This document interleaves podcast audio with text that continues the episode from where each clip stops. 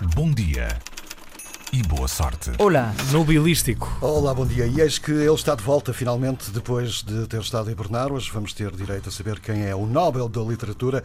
Está de volta e em versão dupla, já que a Academia Sueca vai anunciar não um, mas sim dois Nobel da Literatura. Desculpa interromper, Alexandre. Vocês gostavam de ganhar um Nobel no ano em que lhe atribuíssem dois? Não, mas de qualquer forma abre-se aqui a que Por Tem acaso, por acaso. No entanto, abre-se aqui a porta para finalmente Ana Maria Magalhães e Isabela Alçada receberem eh, o Nobel. Esquecem-se sempre do Arlindo Fagundes. Mas o Orlando Fagundes tinha que ser o Nobel da Ilustração.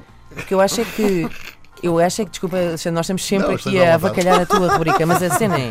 A questão é: se decidiram não atribuir o ano passado por causa dos escândalos eh, sexuais, não atribuíam Dos dois quais eu vou este falar ano. a seguir. Sim. Pronto, desculpa. Era, a rubrica- era exatamente isso, se calhar, o tema da rubrica. Era. Mas os dois, são, Vai, vai, vai. os dois saem para 2019 ou há um Não, é 2018? 2018 e 2019. Pois, não faz sentido nenhum. queridos. Vai, vai, Alexandre, isto, desculpa. isto não para meio é um livro, para meio há obra, portanto também não é grave ser no ano a seguir, não é? Chatos. No final vocês vão perceber um bocadinho está bem? Pode ser? Para trás ficou então dois anos de violações, conflitos de interesses, casas de apostas e dramas de bastidores.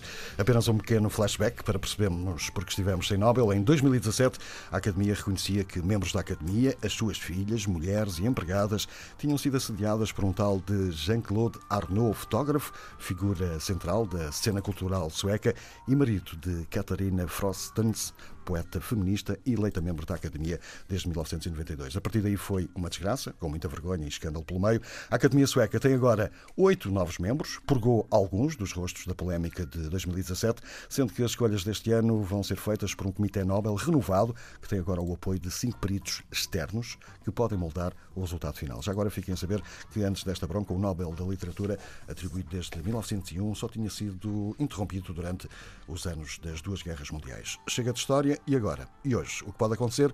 Vão ser entregues então dois Nobel em simultâneo, o de 2018 e 2019, e as apostas vão para escritoras, não para escritores e para quem não escreva originalmente em inglês. Tínhamos uma perspectiva mais eurocêntrica da literatura e agora estamos a olhar para o mundo inteiro, disse recentemente Anders Olsen, que preside ao Comitê da- do Nobel da Literatura.